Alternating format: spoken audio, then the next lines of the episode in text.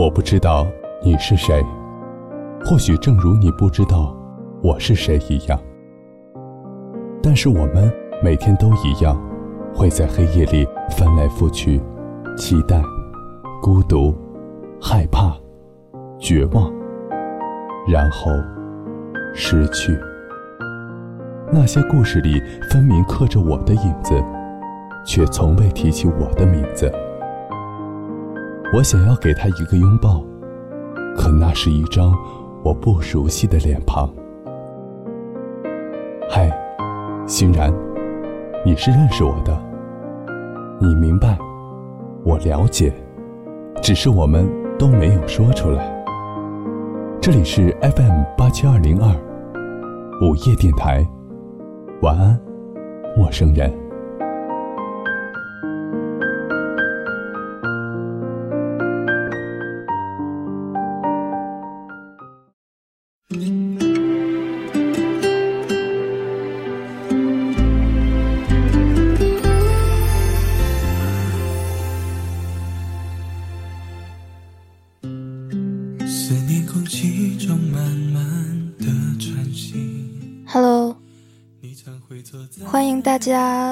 在周六的晚上准时收听我们的 FM 八七二零二午夜电台。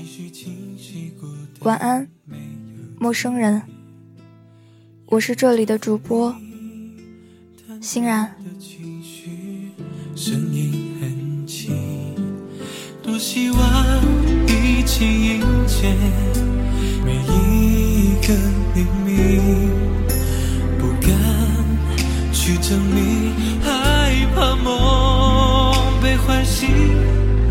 I do, yes I do, yes I do，许下约定。很多时候，旁人能看到的只是事情的表面，只是两个人的身高、长相、学历、经济等外在条件是否匹配，而不是他们内心的交流和感受，更看不到他们给彼此的爱意和温暖。所以，我们总是看不到不般配的爱情，都是因为他们有很深刻的原因，只有旁人看不懂的深情。多希望一起迎接一个黎明。那些所谓的不般配的蹩脚的理由，其实很多时候都是旁人臆想出来的，并不是当事人真实的看法和感受。所以，还是少插手别人的爱情，少对别人的爱情指手画脚比较好。今天是二零一六年三月十九日。此时此刻，你们听到的歌曲来自于俞灏明，《如果可以爱你》。希望这首歌曲能够带给你们一个不悲伤的夜晚。晚安，陌生人。我们要一起完成最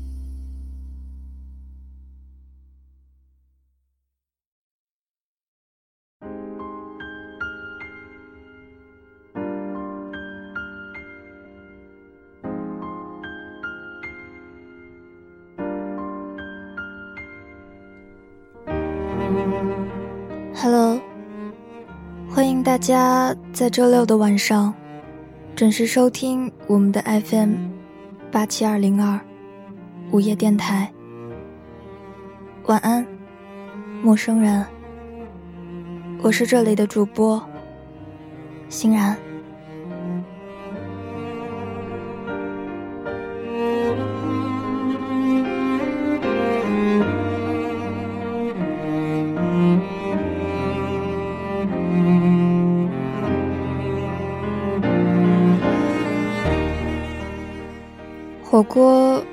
突突的冒着热气，水泡一个接一个的从锅底浮向水面，它们最后连成了一片，仿佛数千万的海底水族腾云驾雾，叫嚣而来，口里呐喊着“过度捕捞就是犯罪”，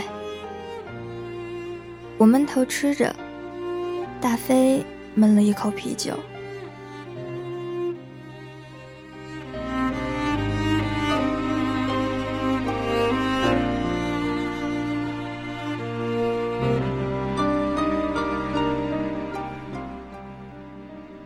然后他慢慢的说：“你知道老子过去是干什么的吗？”他说着，撸起了衣袖。三道明晃晃的刀疤，紧紧地贴着手臂，仿佛平整顺畅的马路，设了几条减速带，赫然凸起，醒目一击。我一愣，还未来得及问。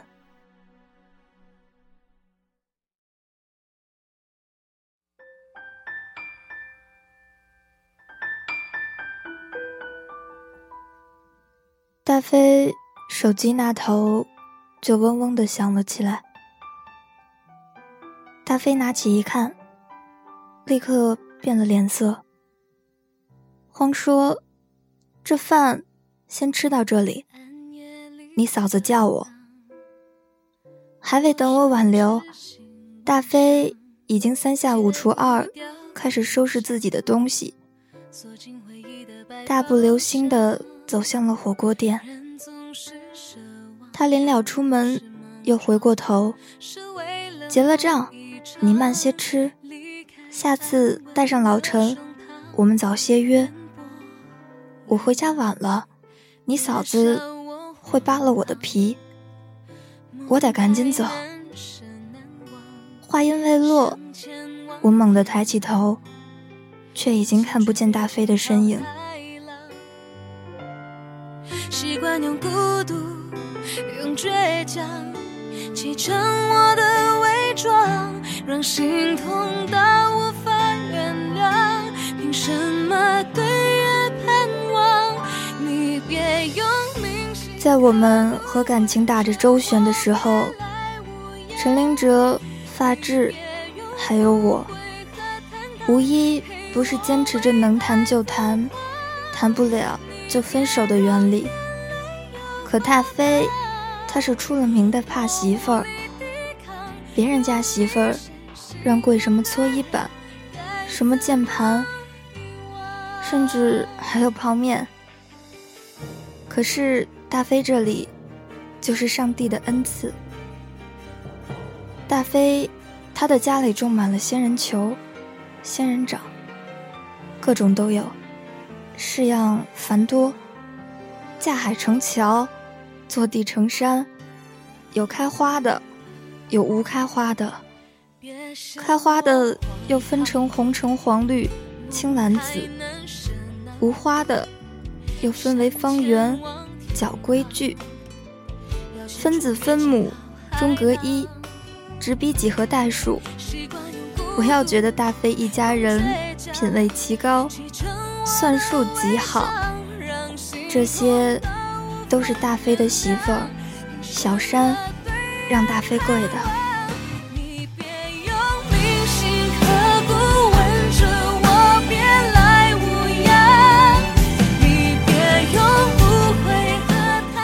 初一十五分头而起，初一至十五若犯错误，便贵有花的。花不能伤，刺不能少，翠青的不能变成蔫儿青。十五至三十，若犯错误，便贵无花的。方圆角规矩，式样的仙人掌，这仙人掌不能变形。分数是式样的仙人掌，仙人球不能走样。很多人多方打听，辗转都要买大飞家的仙人掌、仙人球，结果都被小山一口拒绝，说不卖，这个是我们大飞用来跪的，我们家做地板砖生意，要买就买我们家地板砖。大飞也随着说，对。这些都是我媳妇儿精心培育出来让我跪的，你们买了去，以后我还跪啥？我们家是做地板砖生意的，要买就买我们家地板砖。这玩意儿也可以跪，虽然效果差一点，还能对付着用。我当初就是用地板砖，偷偷的。在私下练就的这功夫，实践效果特别牛逼。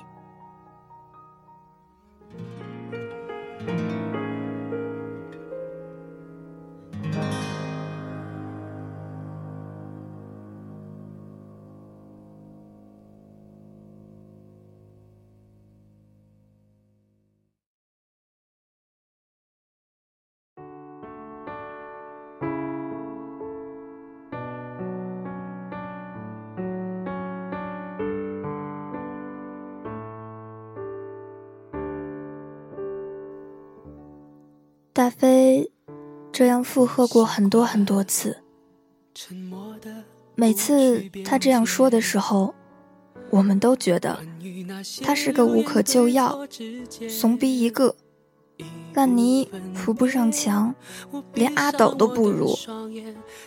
于是我们打牌不叫他，打麻将不叫他，玩网游更不叫他。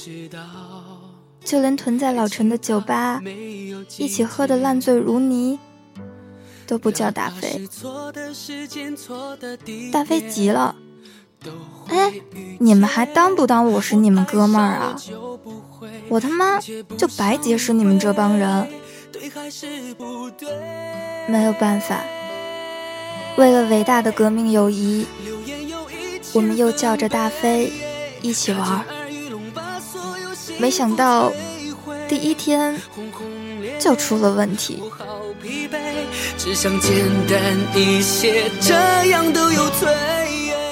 我记得当时的场景是这样的：小山气压爆表，满脸通红，怒发冲冠的跑到我家，见着大飞搭着二郎腿，泰然自若，舒服以极。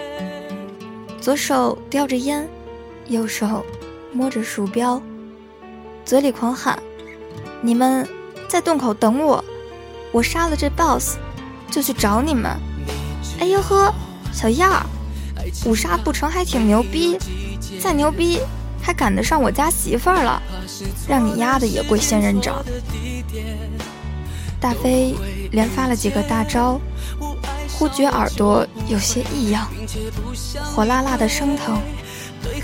哟呵，这他妈的 BOSS 真尼玛牛逼呀！还攻击转移，都转移到我耳朵上来了。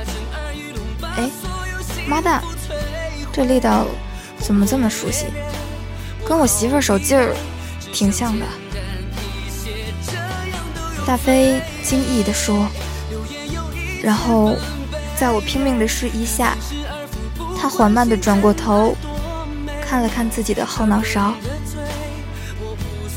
大飞不理我，之前还说急什么急？叶欣然没有看到我在杀 BOSS 吗？杀完就去找你们，你再等一等。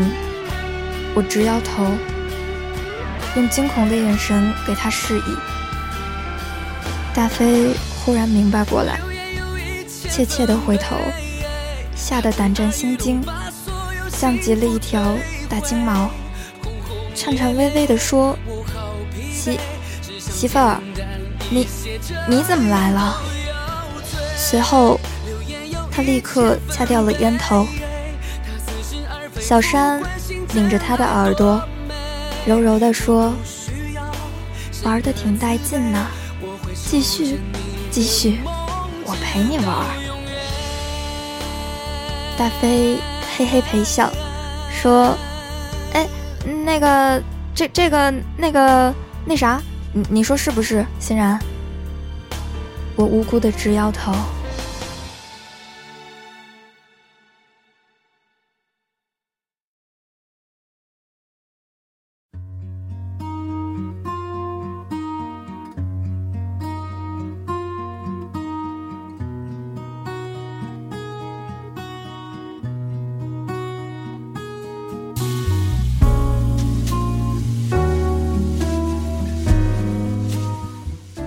小山变了脸色。这都几点了？啊？你们有没有时间观念了？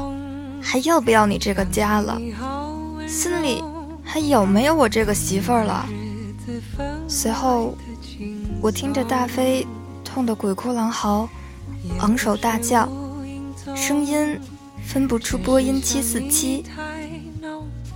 大飞连连求饶。小山放了大飞一马，随后，大飞怯怯惊惊的跟着小山回了家。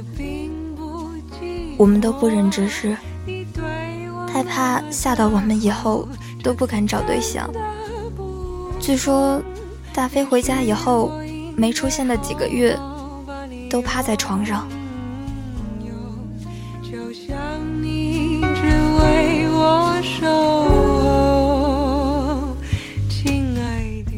后来几个月以后，我再一次见到了大飞。他生龙活虎的，膘肉横生，完全不像是被虐待的模样。老陈向前恭维：“哟，大飞，好久不见，恭喜你，刑满释放啊！要不玩几圈再走？”老陈说着。一边用老板的架势把麻将摆在桌上，不行，不行，今天晚上太晚了。大飞一边推脱，一边摸着椅子。前几个月，这人输得血本无归，一直想找不回来。这次终于有了机会，他心里也不想就这么错过。所以，其实犹犹豫豫的，只是在等大家的一句话。老陈深知大飞心意，来都来了，玩几把再走。老陈说：“那，那可是说好了啊，坐下玩几把再走。”好，我媳妇儿要是找上门来，可是你们说非要留我的。这个可不赖我。大飞说着，赶忙坐下，生怕我们反悔。第一圈打下来，大飞颇有收获，但距离扯回上次的本钱还有着不少差距。于是，他第一圈打完，第二圈接着打，第二圈打完，也赚了些钱。接着，第三圈，第四圈，他晃晃就到了深夜。大飞吆喝着嗓子：“快点儿！妈蛋，都磨叽啥呢？大老爷们儿的，你们是不是男人了？打完这局再来，再来，再来！”正说着，围观的我发现旁边的门悠悠地打开。声音恐怖，荡人心魂。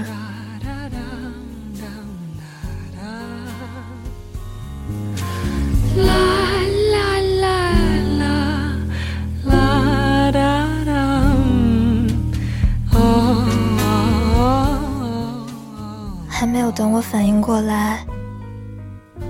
我就抬头问了问大飞。你门没关好。大飞回：“当然关好了，怎么可能没被关好？”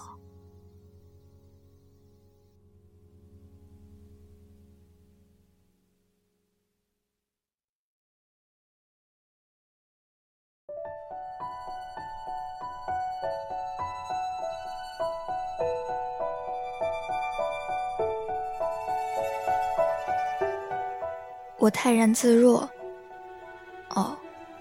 关好了，还会被打开。你是不是关门的时候没有往上一带，就随手关门了？我又问。大飞回，没有啊。那关好个屁！我家的门关的时候要往上带一下，带一下才能锁死。我回道。说着，给他示意着动作。就在这时候，老陈从门缝里瞄了客厅，说：“不好，你媳妇儿来了。”大飞慌了神，手忙脚乱，问道：“我藏哪里好？书柜，书柜，妈的，这么多书！衣橱，衣橱。”妈的，也这么多书！床底，床底，哎，我操，床底应该不会有书了吧？叶欣然，你个大傻逼！大飞又着急又小心翼翼地冲着我喊：“给我滚出来！你留一大屁股给谁看呢？”小山推开房间的门，低吼道。他仿佛一头疯狂的母狮子，在追逐着深夜。燎原，吼声震天，大地震颤。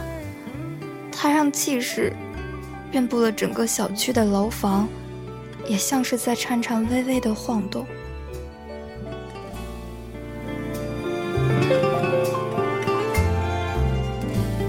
我们众人齐刷刷地看向大飞。不知道该怎么办。只见到大飞高高的撅着屁股，他宛如一朵突兀自开的莲蓬，卓然挺立。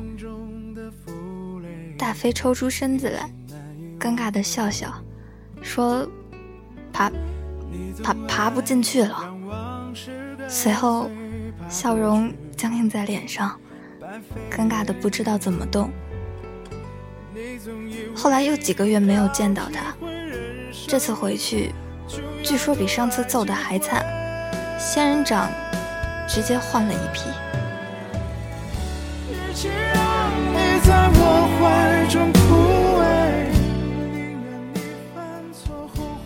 几个月后，我经过了他家的小区，看见了大飞一个人在小区的凉亭里坐着。我过去打招呼，嘿，飞，干哈呢？犯了点错，媳妇儿让我出来反省呢。大飞对我从来不忌讳，有一说一，有二说二，天天反省也没啥用。走，找老陈玩去。我说，呃，不行。我媳妇儿去店里了，一会儿就回来。她见不到我人影儿，肯定生气。到时候我吃不了兜着走。大飞是这么回的：据说老陈刚入了一批好酒，你就不打算去尝尝？我诱惑着大飞：“真的假的？”大飞问。大飞是酒鬼。听不得别人提酒的事情，那还要假？昨天据说刚刚进的八年的陈酿，花了他好几千好几千的。走走走，别愣着了，到时候我做几个菜，我们在老陈的酒吧好好喝点儿。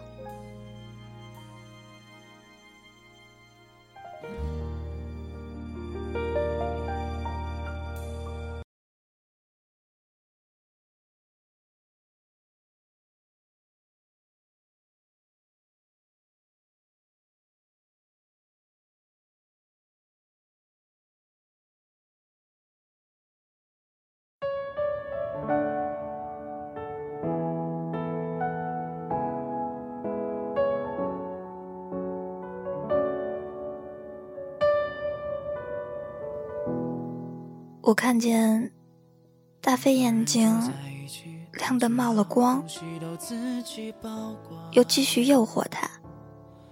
其实我心底一直厌恶着小山，一心怂恿着他和他对着干。随后，大飞屁颠儿屁颠儿的跟着我去找老陈。微黄的暮色慢慢涌起了院落，就像一幅隽永的水彩。他们呼在天空的一角。大飞闷了一口，接着说：“妈蛋，你别提窝不窝囊的事儿。人家姑娘二十多岁，跟着你走南闯北，图你啥？跟着你吃苦受累。”人家不说一个怨字，你看我媳妇儿给我做饭，我还不好好待人家。你说你要是个男的，你对得起人家吗？常言说得好，不听老婆言，吃亏在眼前；听了老婆话，要啥就有啥。这是福，你不懂。他谈得兴致勃勃，就像哆啦 A 梦一样。口角生风，一去难止。嗯，欣然，那首歌怎么唱来着？老婆就是船，疏忽一万年；老婆就是水，没有就蹬腿儿。后面的忘了。总之，有了老婆就是好。你瞧瞧，你瞧瞧。老陈看着他，一直不说话。我一脸鄙视，心想。有老婆了不起哈！与此同时，老陈说：“贵仙人掌了，了不起哈！”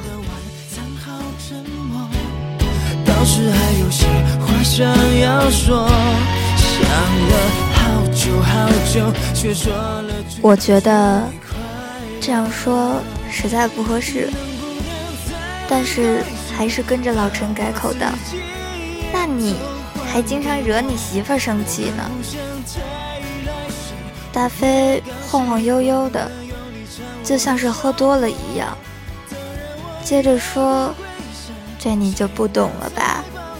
这叫乏味的生活添加佐料，使无趣变得有趣，使枯燥变得丰富。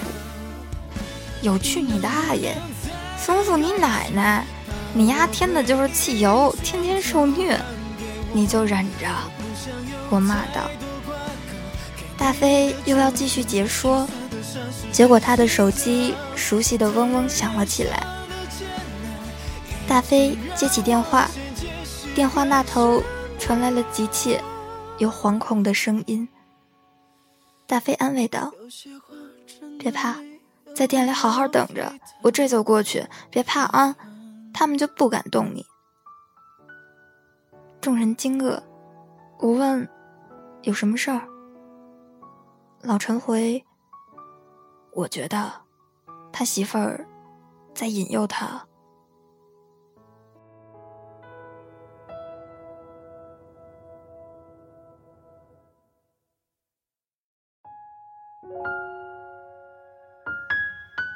大飞放下手机。格外认真，披着衣服就冲出了酒吧。他应该是在路上，出租车里给我们回复：“有人找事，我得赶紧去看。我媳妇在店里，我不放心。”你媳妇儿这么虐你，你关心她个屁！喝酒，咱们几个月没见了，你还管她？我跟老陈嗤之以鼻，在微信的这头疯狂的叫骂，莫名来气。结果他理都没理我们，直接一个转弯，退了微信群，像是他刚刚的飙门而去。我心想，大飞也许真出了什么事呢，于是拉着老陈直奔门口去。大飞家的店。离这里很近，不远，两公里左右。当时，大飞一个劲的在前面，狂奔不停，就像一头发了情的野猪，在空旷的大地上奋力奔袭，冲刺黄昏。他刺破了红日，远远奔去。我喘得上气不接下气。等到了的时候，大飞早就已经到了。我双手扶膝，不住地喘着粗气，猛一抬头，只见大飞单枪匹马，同一伙人面对面的站着，怒气冲冠。小山怯怯地站在大飞一旁，吓得大字不敢提一个。对面的那伙人。有一个戴着金链子、光头领着，他大大的耳环垂到了耳下，纹身刺青，乱作一团。我看不懂这是什么人。每个人手里持着一根铁棍。我见状，赶紧让老陈给发质、秋水打电话。大飞弱弱的对小山说。媳妇儿，把我锁在箱子里，那些钱都拿出来。我跟你保证，说过我一辈子都不碰他们，但今天我也许要食言了。回家我给你跪搓衣板，实在不行和仙人掌一起。对面的光头仿佛就没有听到大飞的话，挑衅说：“孙子哎。”今天不把保护费交了，爷爷当场让你毙命。交了，什么事儿都好说。我呢，保你一年平安无事，有我罩着。然后，小山眼含泪水，走到屋子里，把大飞一直视为珍宝的箱子拿了出来。这箱子不到十厘米。但是，居然有一米多长。大飞吹了吹箱子上的灰尘，微笑着说：“老朋友，好久不见。这里是我的全部家当。”那光头眼睛一亮。后来，大飞直接打开箱子，一根锃亮的金黄色的铜链，拇指粗细。稳稳地躺在箱子里，铜链的一端有柄，看上去是一把软剑。我们惊愕地看着他，这人疯了。大飞觉得自己很酷地抽起了铁链，一手握着柄，依然柔柔地对小山说：“媳妇儿，把箱子收好，一会儿呢，要原物还放。”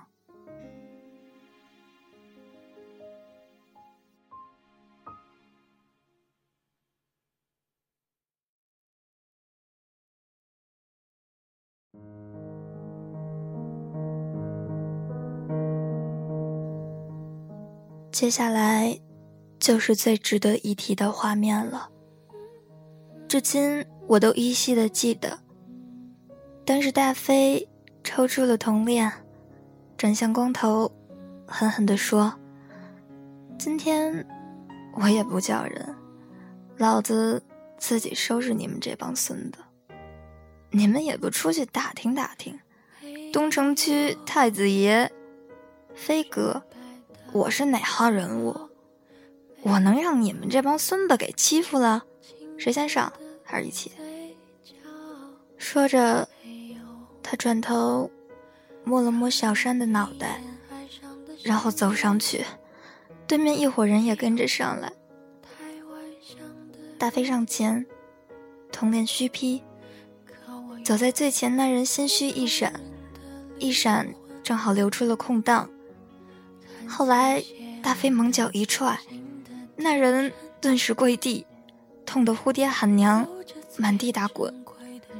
众人看见大飞不是什么善茬儿，不像那么嚣张就能惹得起的主，有几个人连连往后退。大飞见此情况，又上前，铜链横扫光头，光头用铁棍横挡，不料被铜链缠住。大飞随手一个劲，狠狠地将铁棍掷出许丈，随后左手抡拳，一个倒钩，光头后仰倒地，开始痛呼打滚。大飞怒斥一句：“滚！”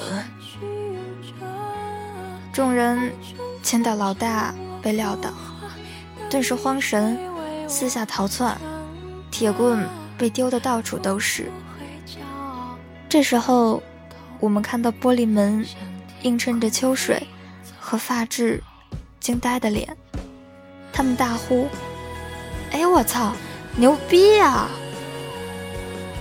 晚上，小山留我们几个吃饭，我们本来想推脱，可是见到大飞一家受困，我们一点忙也没帮上，怂成一逼，上都不敢上，实在没脸。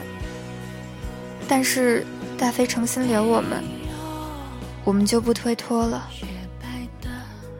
他给我们几个斟满了酒，说：“哎，妈蛋，你们这帮孙子是不是觉得老子很怂，怕媳妇儿，怕得要命？没种。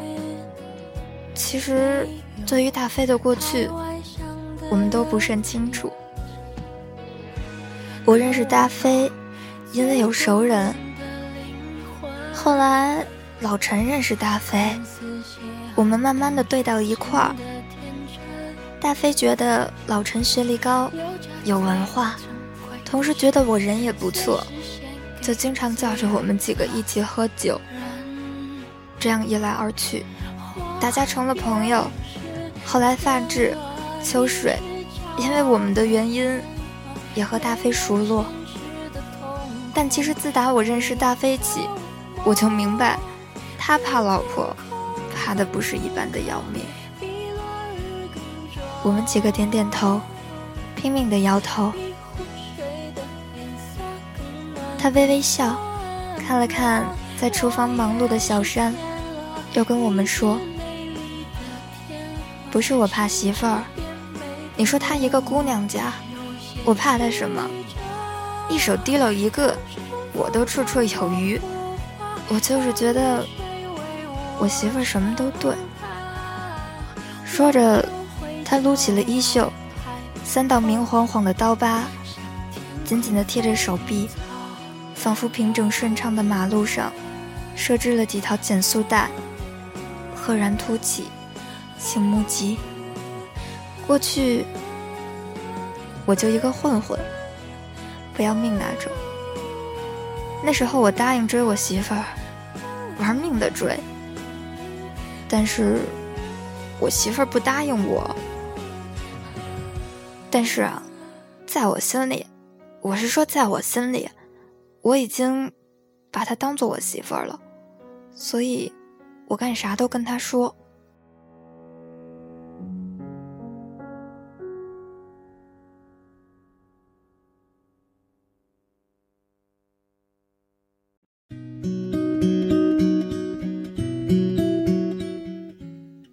其实，我当然也不想说了。那时候年轻气盛，有一次我跟媳妇儿说我要办事儿，我媳妇儿那天破天荒的问我干什么，我说没事儿，有个孙子找事儿，我呢就去给他点颜色看看，让丫长个记性。我媳妇儿当时死活都不让我去。说：“你要是去了，我这辈子都不答应你。”我一听，那心里个乐啊！我说：“好好好，我不去，我不去。那你答应做我媳妇儿？”我媳妇儿说：“不行，还是要考验考验你。”我说：“好，任你考验千百遍，风吹雨打都不变。”这辈子一定是我的人。后来我心里特高兴，但转念想到那孙子，我心里就不舒服，不给丫颜色瞧，说不定他就欺负到我媳妇儿头上了。所以第二天我就找了帮人去打他，把那哥们儿打成重伤。因为是哥们儿们帮我出头，所以最后我都揽在了自己头上。我盼了两年。临走的时候，我媳妇儿边哭一边用手捶我。她说：“我怎么跟你说来着？你丫就是不听，你怎么就是不听？”她整个人哭成了泪人。我觉得自己特不是人，当时心里酸溜溜的。我哭着说：“我再也不了，我以后一定听你的话，一定听你的话，我保证，真的，我再也不了。那你给我发誓，以后保证听我的话。”我媳妇儿当时这么说，我哭着发誓，就这么说，我以后一定听小山的话，如果不听，我天打雷劈。我媳妇儿抹抹泪，笑了笑。那好，什么都改变不了，好好改造，我等你。从现在，小山就是飞哥的女朋友。这一等，两年，两年，你们知道什么概念吗？我这一辈子都觉得我欠我媳妇儿的，我真的欠。她要是让我死，我都愿意。听到这儿。我们几个眼睛红红的，但唯独我没憋住，哭了出来。大飞接着说：“你看我现在多好，房子、车、自己的店，全部都是他的，都是他的功劳。你说我能不听他的话吗？老子其实牛逼的很，但是媳妇儿比老子牛逼。”还没等他说完，小山从厨房走出来，眼睛隐隐的红肿，像是哭过一样。行了行了，别提你那帮过去的班级了，说出来不怕人的笑话。小山微笑着，一边把菜挨个的端上桌。本来我对小山并无好感，这时却充满了敬意。我忙着说：“嫂子，别忙了，你坐下来吃吧。”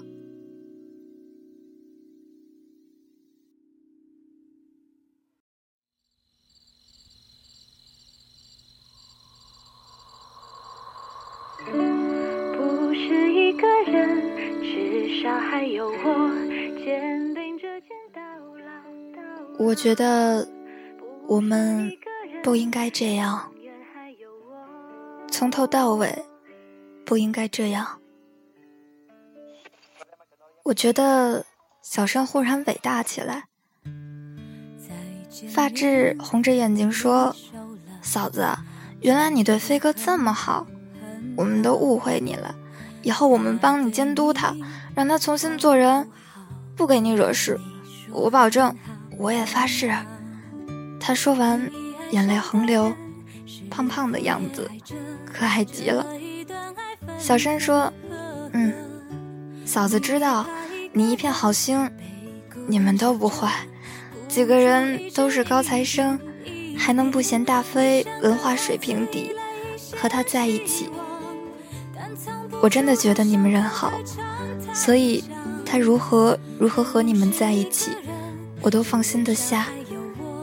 但我有原则。”那就是千万千万不要回家太晚，我等怕了，因为我害怕一等，说不定又是几年，我害怕。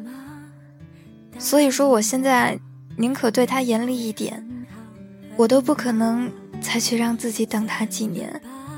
嫂子没私心，就这点，我不能宽宏大量。其实。大飞对我好，这天底下就找不出第二个。当初我们年轻那会儿，他就对我不错。其实我们都明白，我们都明白。其实，我觉得小山只是不愿意看着他和狐朋狗友在一起。后来他老实多了，老实多了，生活也就滋润多了。外面都传说他让大飞跪仙人掌，其实一次都没有。仙人掌这玩意儿挺像他的，表面看上去是刺，内心软弱，一掐滋滋冒水。他只是见了仙人掌就买，我见他喜欢，也就给他买。我说哪里呢？嫂子分明像玫瑰，虽然有刺，但也很美。大伙一听都附和，对，没有错。那顿饭，我们第一次吃的畅快淋漓，聊得也痛快。后来嫂子不再勉强大飞早点回家，大飞也变得颇为自觉。再后来，最后一别，是他们做生意逐渐萎靡，他们准备去做别的生意，来和我们辞行。天南海北的聊，说着此后再见。只是，这样的一句“此后再见”，最后，至今我们都没有见过。我忘了从哪里看到的话，当然也可能是我自己写的。毕竟，我曾经也是一个很有才华的人。我会一直陪着你，因为我懂你。我会一直爱着你，因为我懂你。我们携着手，从青丝走到白发，从清晨走向黄昏。我会听从你的一切，不是因为我懦弱，而是因为你太过值得我这般的爱恋。写到这里，我莫名的。对大飞有些怀念。看过你的第一眼，就离不开你的一切。这世界没有一百分，但是他会一直陪着你。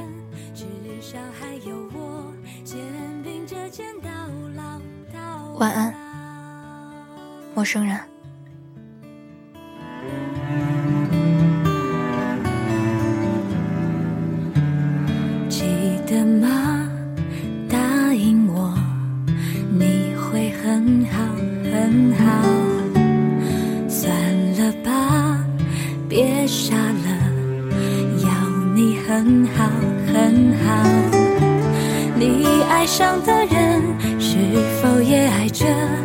这一段爱分分合合？你怕一个人被孤单笑着，孤注一掷一遍一遍。你像个孩子依赖一线希望，但藏不住的伤口